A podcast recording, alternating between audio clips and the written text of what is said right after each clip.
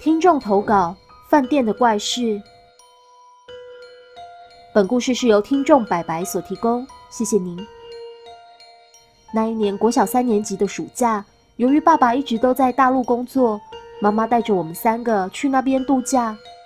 其中一个礼拜，爸爸跟叔叔约好要去外海海钓，于是就带着我们一起去玩，打算跟叔叔还有哥哥钓鱼的时候，妈妈可以带着我们姐妹一起逛逛当地。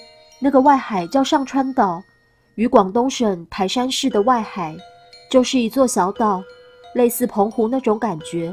那边的海很蓝，沙滩也很美。一到上川，就先将行李都放回饭店。那是一个三星级的饭店，我和姐姐一间房，哥哥和叔叔一间房，爸爸妈妈一间房。我和姐姐的房间是边间，从鱼眼看出去就是长走廊。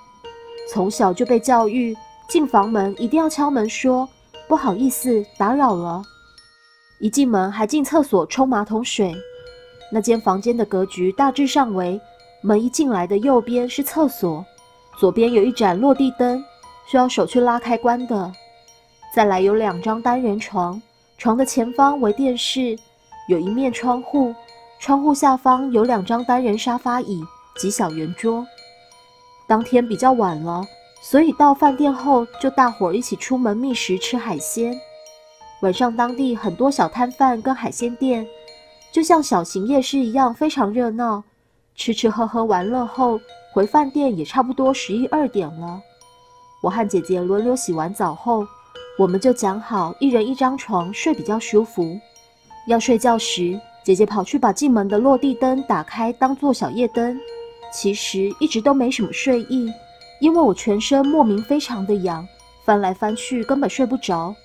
那种痒不是某一处痒而已，是不知道可以抓哪里止痒，好像痒到骨头里。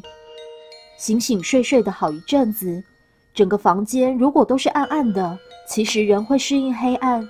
侧面睡向姐姐时，我发现姐姐眼睛眨啊眨。我说：“你没睡觉吗？”我睡不着，我全身好痒哦。我也是。我默默说：“刚刚门旁边的落地灯是你去关的吗？”没有啊。嗯，这是一种默契，我们什么都没有说，只是把大灯打开后，两个人开了电视，就侧卧边看着电视。我的床比较靠近窗户，我是侧卧，所以余光是看得到窗户那个方向。窗帘中间突然鼓起一个大大圆圆的形状，过了大概十几秒才消下去。我跟姐姐对看了一下，你去看呢？你去看啦！我们两个很害怕的，慢慢走到窗边，把窗帘围拉起来，真的很惊恐。窗户只有侧边开一点点而已，但是刚刚鼓起来的地方是在中间，而不是侧边。我们两个又有默契的什么都没说，跑回床上看电视，全身依旧非常痒，睡不着。窗户下方的两张椅子突然同时“滴”，这种声音就好像有人坐下，椅子往后挪的声音。整个半夜“滴”。的声音就两三次了，我跟我姐吓到完全不敢往那个方向看。